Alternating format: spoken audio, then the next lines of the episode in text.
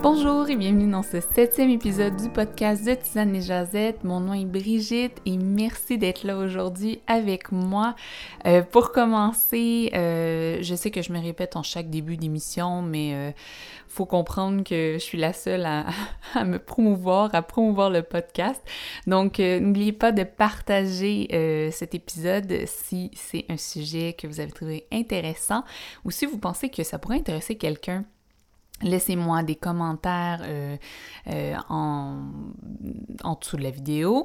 Euh, si vous l'écoutez sur YouTube et si vous l'écoutez sur Apple Podcast, vous pouvez prendre un 10 secondes, ça prend littéralement 10 secondes, allez cliquer et allez donner une note donc, euh, en bas, euh, dans Apple Podcast, vous allez avoir euh, des étoiles, vous pouvez cliquer là-dessus et nous donner un avis. Ça va me faire plaisir et ça va permettre au podcast de se faire connaître.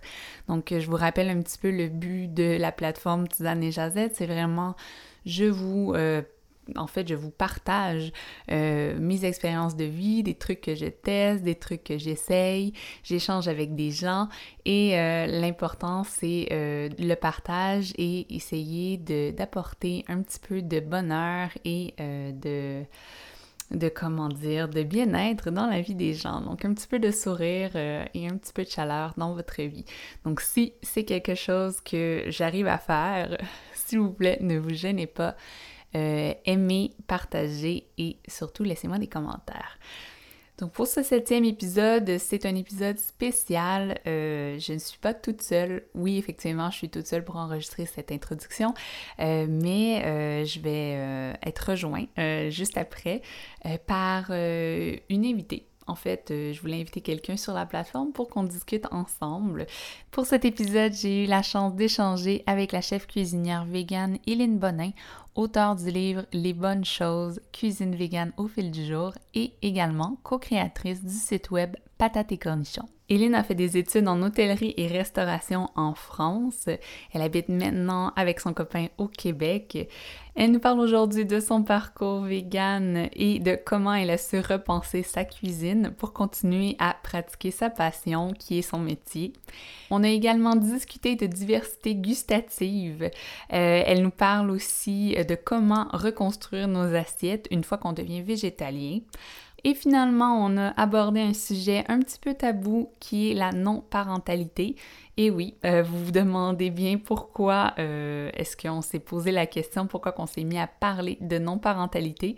Euh, ben, si vous voulez savoir, restez à l'écoute, tout est dans l'émission. Dans les notes de l'émission, vous allez pouvoir retrouver euh, le lien pour aller sur le site de Patate et Cornichons, son euh, compte Instagram et également euh, les informations pour son livre de recettes. On a aussi parlé de livres, donc le lien aussi pour tous les livres vont être dans les notes de cet épisode. C'était la première fois pour moi que je recevais quelqu'un sur le podcast, donc euh, je m'en excuse en avance, je suis en plein apprentissage.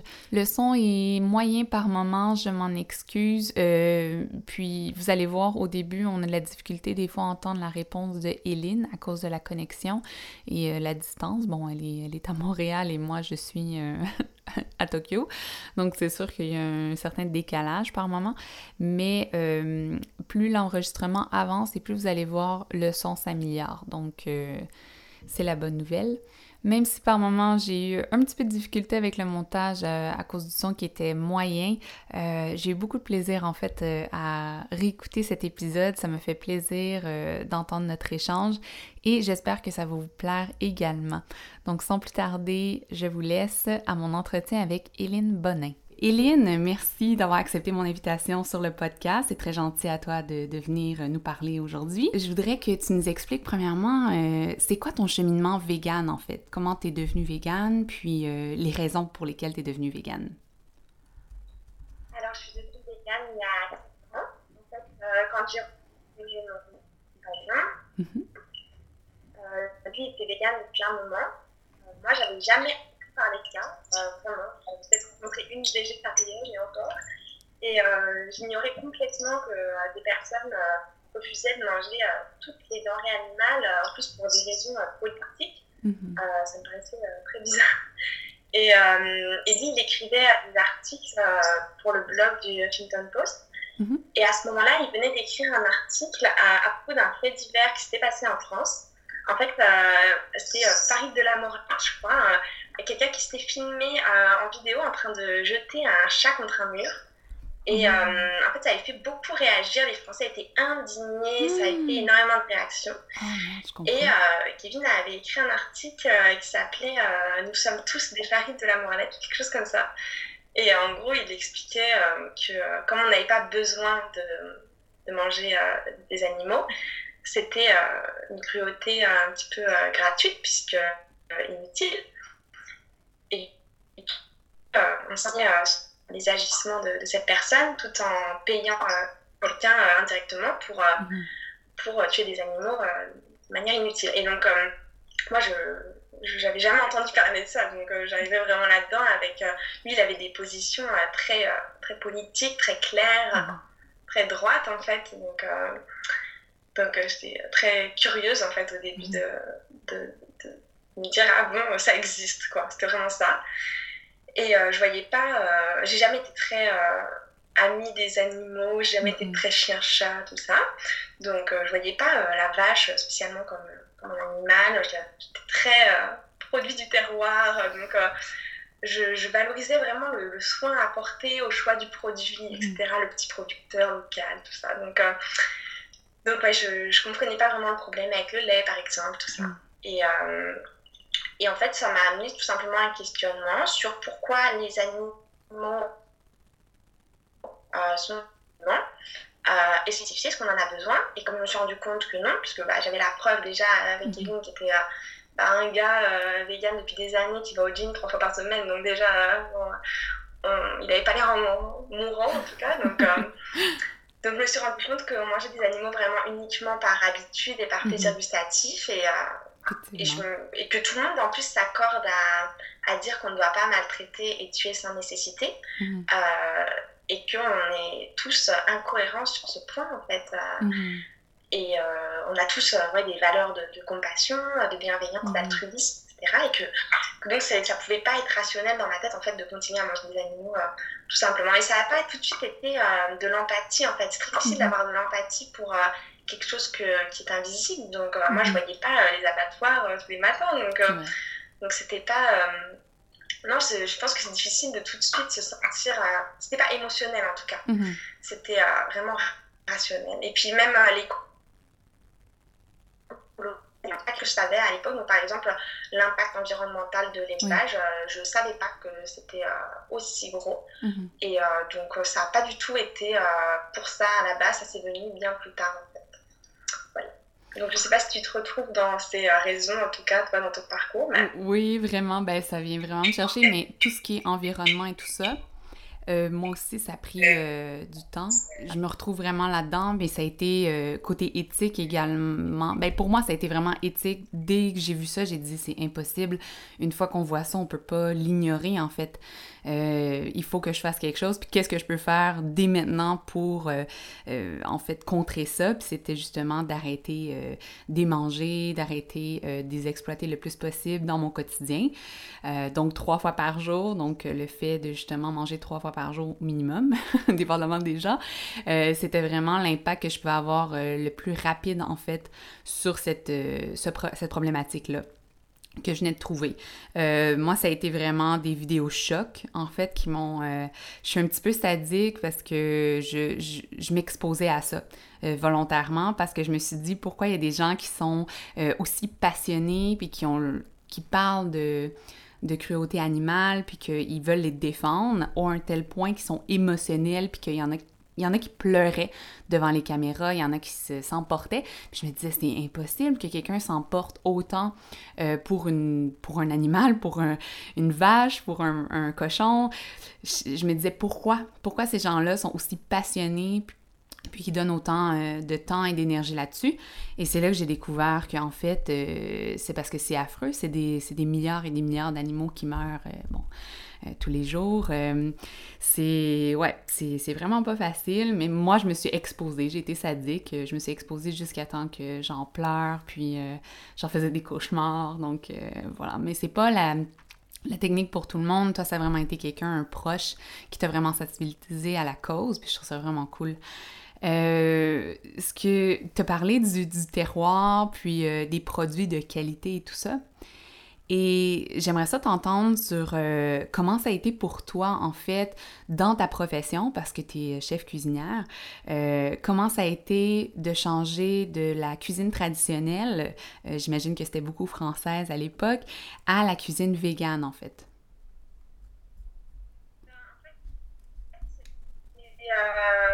déjà, à explorer, j'ai vu comme ça, c'est comme un, défi, en fait. Mm-hmm. et, ça m'a euh, parce que c'était bah, une nouvelle exploration mhm. et euh, je me suis rendu compte qu'il y avait euh, tellement, tellement de possibilités que j'ignorais et dont on m'avait jamais parlé pendant des années d'études mhm. dans la cuisine française, dans des grands lycées très réputés, etc.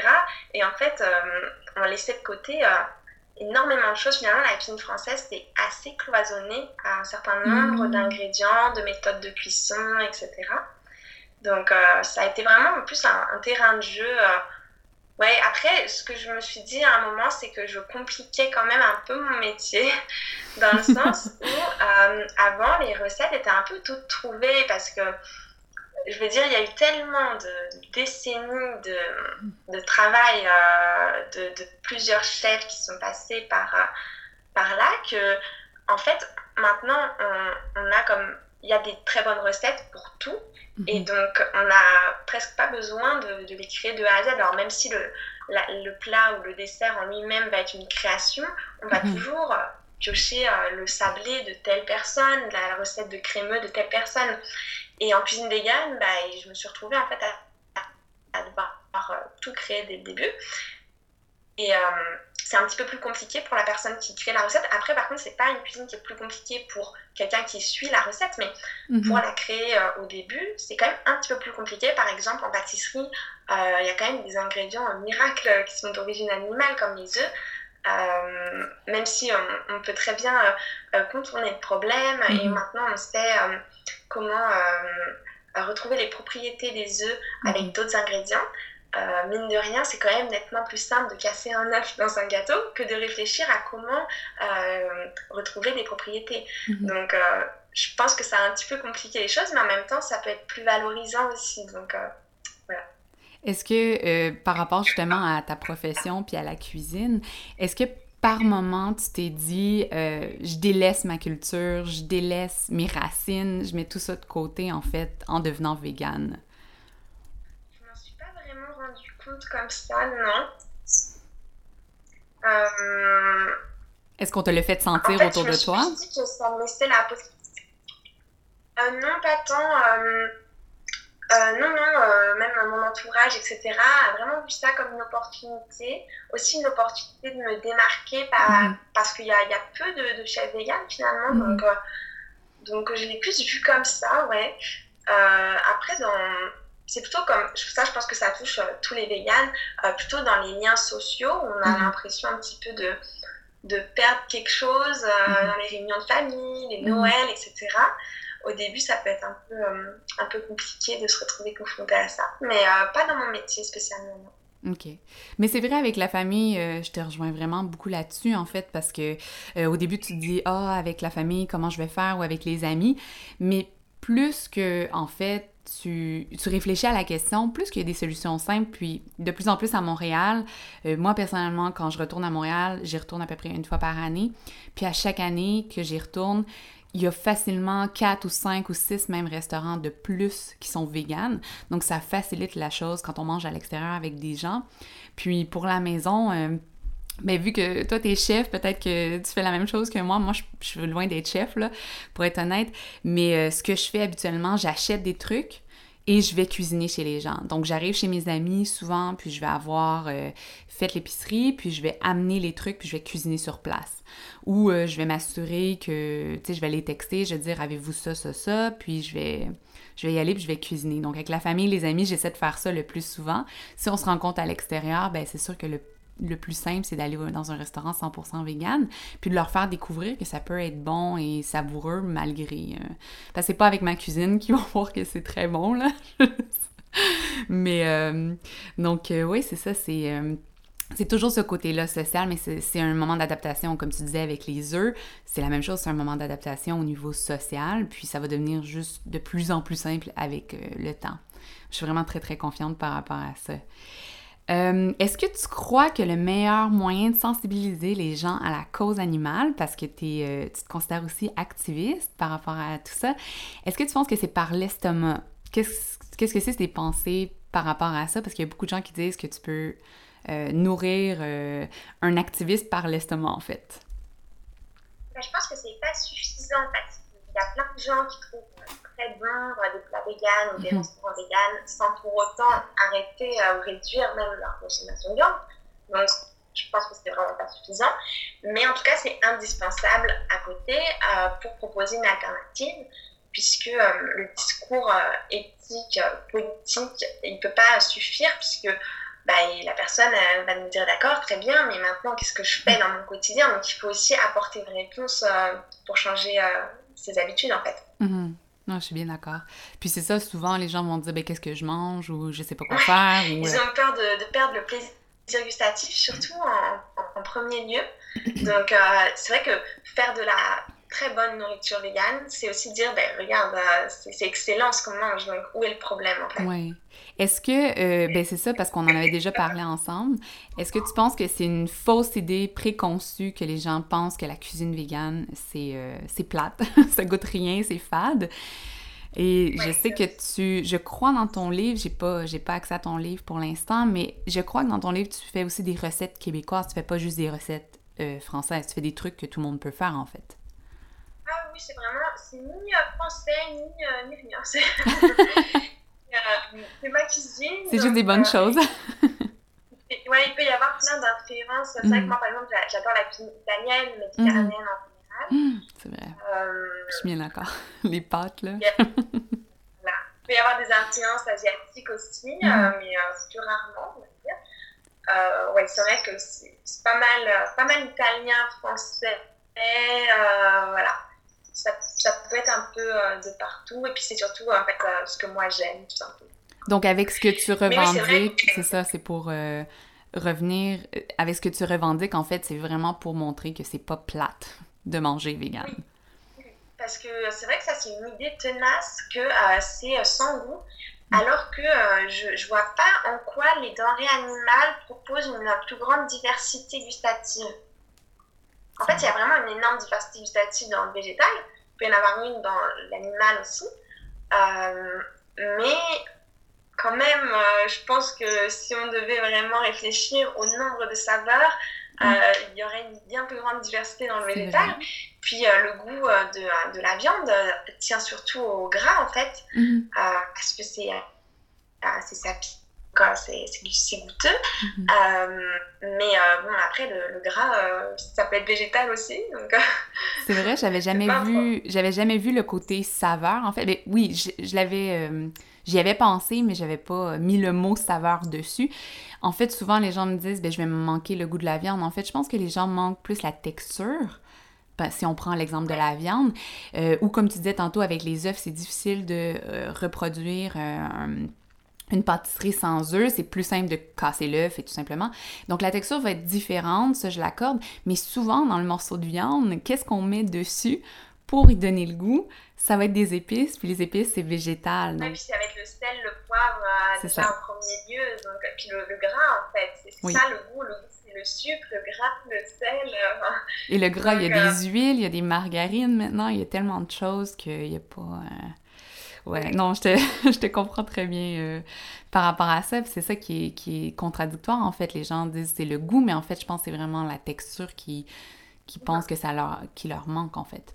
Bah, et puis, la composition du repas, en fait, ce qui pose le plus problème, c'est que les gens cherchent à remplacer euh, ah, la viande et du coup, ils se mhm. retrouvent avec euh, des accompagnements mais parce qu'ils ont construit le, repas comme une viande avec un accompagnement. Et euh, on peut manger euh, vegan comme ça, donc en mangeant, je sais pas, un, steak de seitan mhm. avec des légumes. Mais c'est vrai que moi, j'ai vraiment pas l'habitude maintenant de manger comme ça. Pour moi, un plat, c'est un plat complet. Mhm. Donc, je sais pas, ça va être un plat de lasagne, mhm. ça va être, je sais pas, un gratin, une tarte salée, une salade. euh, je sais pas, j'ai plein d'exemples, un plat de pâtes, peu importe, mais en tout cas, ça va pas être comme un, un élément avec un accompagnement. J'ai jamais, enfin, j'ai pas vu comme ça en fait. Et je pense que ça, c'est, ça peut être difficile quand euh, ben, on a déjà du mal à trouver des idées de repas. Ça mhm. peut être difficile de, en plus, déconstruire la manière dont, dont on voit le repas. Mhm. Et je pense que c'est ce qu'ils ont essayé de faire avec euh, le nouveau guide canadien, en fait. C'est qu'ils ont essayé de montrer que oui, on peut utiliser des portions dans notre assiette, mais qu'en bout de ligne, il n'y a pas besoin d'avoir la pièce centrale qui est un, morceau de viande et après ça, mettre des accompagnements, en fait. C'est vraiment euh, par catégorie, mais vous pouvez mélanger n'importe quoi là-dedans, tu sais. T'es pas euh, obligé d'avoir juste les patates pilées, les carottes à côté, puis le morceau de steak, là. C'est vraiment... ouais, je pense que ça, ça a été vraiment un bon atout pour la, nutrition euh, végétalienne. Et euh, je voulais sauter euh, sur un autre sujet. Quand tu t'avais présenté la première fois à moi, tu m'avais parlé que tu voulais pas d'enfant et que c'était, ben, tu dis, c'est peut-être pas ancré, là, tu me corrigeras si c'est, pas vrai, là, que c'est pas ancré dans le béton, mais que pour l'instant, c'est pas quelque chose que tu aimerais avoir dans un futur proche. ça a été quoi l'élément déclencheur pour toi? Puis c'est quand tu as que tu voulais pas avoir d'enfant? Peut-être. Ben, je me souviens pas d'un moment particulier. En fait, euh, dans ma vie générale, je pense que je pensais que je serais mère, mais sans vraiment euh, me dire qu'un jour je ferais ce choix. C'était un peu comme bah, mhm. c'est comme ça. Et les mhm. gens deviennent parents, donc certainement que moi aussi. Mais euh, je n'imaginais pas forcément le, choisir volontairement non plus. Mhm. donc j'étais un peu comme dans un entre-deux. Euh, puis j'ai commencé, euh, je pense avec mon intérêt pour le féminisme, euh, à comprendre que j'avais la possibilité et surtout la volonté de faire un choix éclairé sur soit avoir des enfants, soit ne pas avoir d'enfants, et que ça pouvait complètement m'appartenir comme décision. Et puis quand j'ai rencontré mon compagnon, on était un peu au même stade. Mmh. On n'était pas, pas des, des, des parents en devenir, mais disons qu'on n'avait pas du tout euh, d'idée à arrêter ni l'un ni l'autre. Euh, on s'imaginait sûrement un jour être parents encore parce que c'est comme ça. Et, euh, et puis c'est plus une réflexion après qui s'est faite à deux. Mhm. On s'est rendu compte que déjà c'était pas un passage obligé pour notre épanouissement, ni un passage obligé pour un couple. On n'est pas un couple plus sérieux ou plus engagé parce qu'on fait des enfants. Je suis bien d'accord. Et euh, aussi que c'était euh, contraire à des convictions écologiques. En fait, c'est vrai que euh, c'est un des, pires trucs à faire quand même. Donc, et surtout, c'est plutôt aussi l'idée inverse, pas seulement que pas seulement que le monde mhm. a trop d'enfants, c'est aussi le mhm. fait que le monde n'est pas assez bien pour notre enfant aussi. Mhm. Donc ça, ça a été notre première réflexion. Euh, mais on s'imaginait quand même euh, peut-être adopter parce que euh, déjà, il y a plein d'enfants qui ont besoin mhm. d'être adoptés. Et ma meilleure amie a été adoptée, donc c'est important pour moi. Et disons qu'elle poursuit des rêves dans sa vie qu'elle n'aurait pas poursuivi si elle n'avait pas été adoptée, même si elle n'aurait pas mhm. forcément été moins heureuse. c'est une liberté qui lui a été offerte. Mhm. Donc, donc c'est important pour moi. Mais c'est vrai que maintenant, on se rend compte euh, que euh, c'est tellement compliqué d'adopter que euh, même, même avec toute la bonne volonté du monde, mhm. malheureusement, c'est parfois impossible. Et la plupart des gens qui réussissent à, à se voir confier à un enfant, mhm. ils ont derrière eux 10 ans de, parcours PMA mhm. et ils sont stériles, ils ont 38 ans, etc. Donc c'est vrai que. Et puis il faut euh, aussi, euh, dans la plupart des pays, être euh, marié, catholique, mhm. hétérosexuel, baptisé, etc. Donc c'est très dans la, religion, enfin la famille religieuse, quoi. Mhm. Donc compliqué. Et, mais bon, on a une vie très, très épanouie, très complète mhm. à nous deux, puis aussi individuellement chacun de nous. Donc donc on ne se sent pas du tout obligé d'ajouter un enfant mhm. là-dedans. Et, euh, et, en fait aussi, je me suis rendu compte en fait que dans notre, enfin quand on est toute, toute notre vie avant d'avoir des enfants, on n'a pas d'enfants, logique. Mhm. Et en fait, notre état normal, c'est d'être sans enfant de base. On est tout seul en fait, tu n'es pas avec un enfant dans les bras. Et donc, notre état de base, c'est d'être sans enfant. Et mhm. quand on fait des enfants, on, change ça. Donc, c'est un changement de vie. Mhm. Alors que la plupart des gens considèrent que la norme, donc, c'est de faire des enfants. Mhm. Et que donc, si toi, tu choisis de ne pas en faire, c'est que tu es bizarre et que tu fais un choix de vie bizarre. Sauf que pour moi, ça m'apparaît tout à fait naturel. J'ai toujours été sans enfant. Donc, rester sans enfant, ça, ça me paraît être euh, presque un non-choix. Enfin, le chemin tracé de La logique des choses, en fait, la, la suite logique c'est ça. Alors que faire un enfant, c'est euh, une décision très lourde quand même. Euh, enfin, je veux dire, c'est un engagement euh, énorme. Mhm.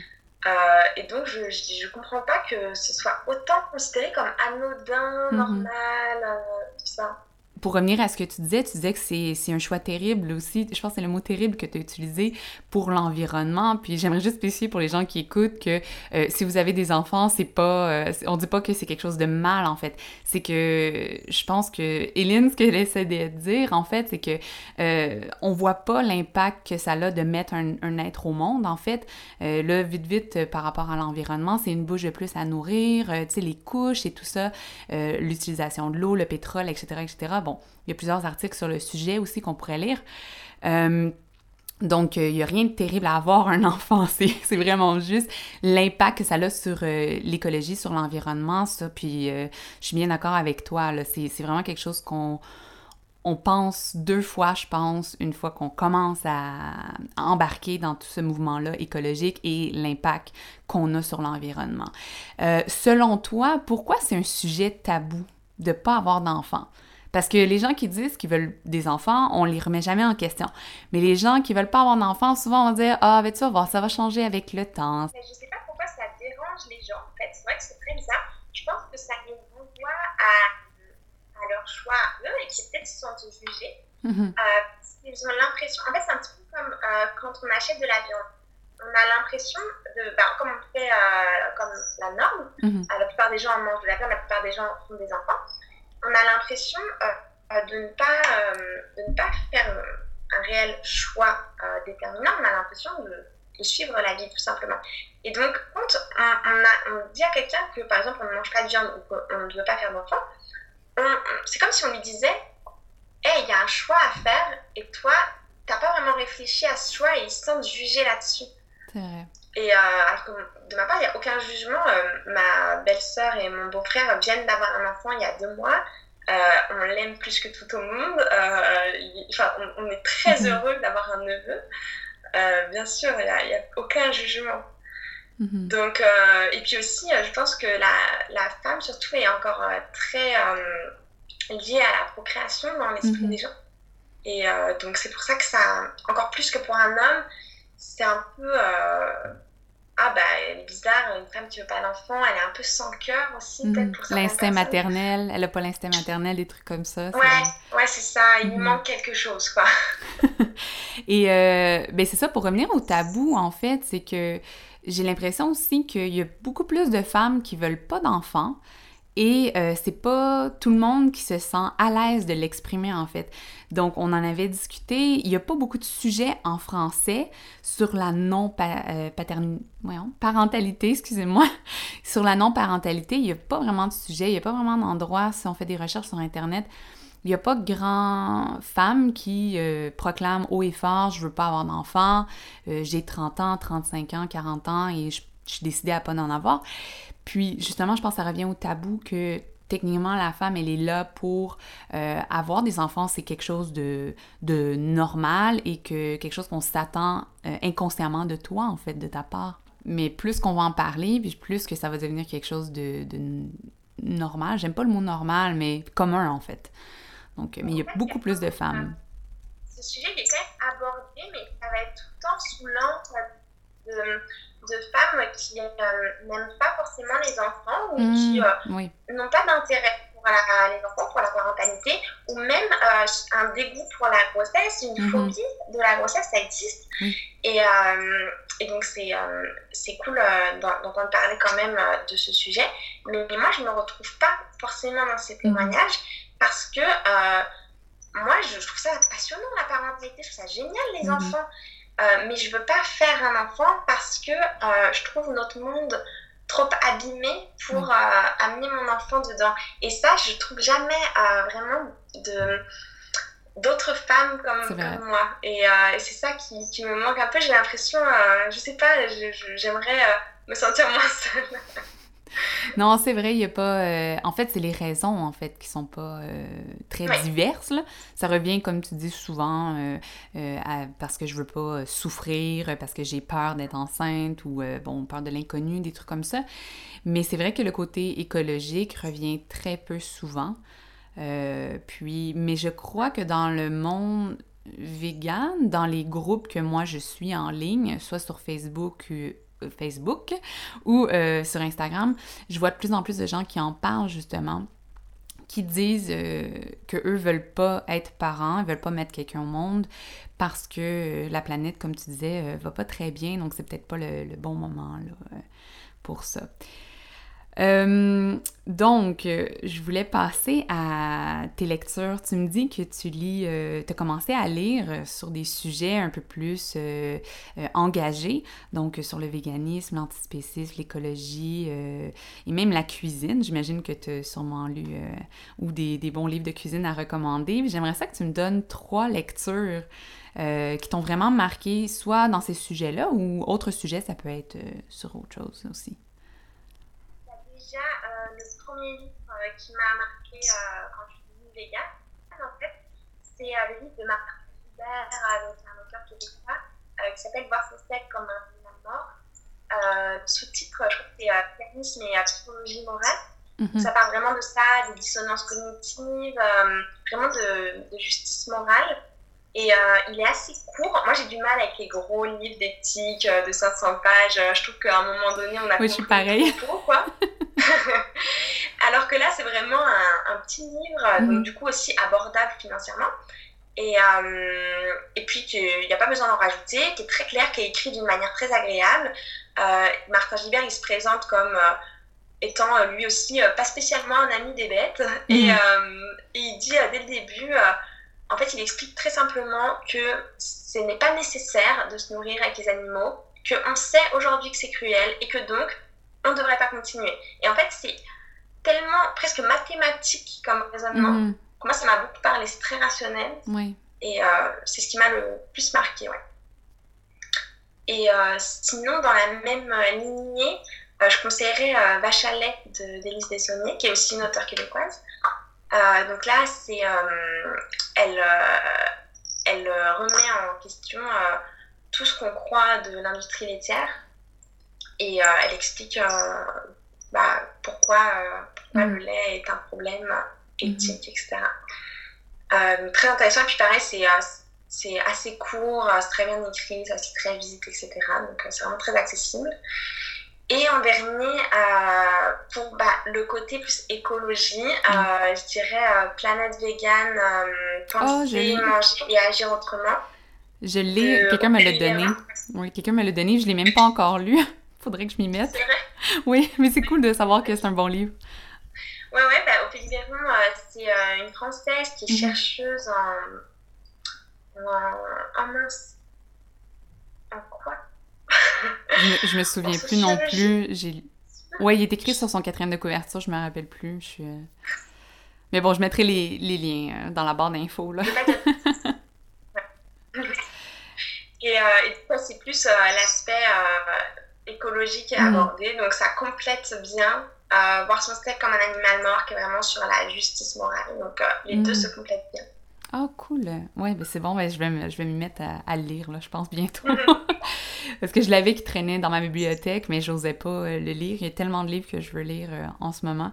Mais je suis comme toi, je suis pas capable de lire des grosses briques. Il faut que ça soit maximum 300 pages dans le livre parce que sinon, je, je, je laisse ça de côté, là.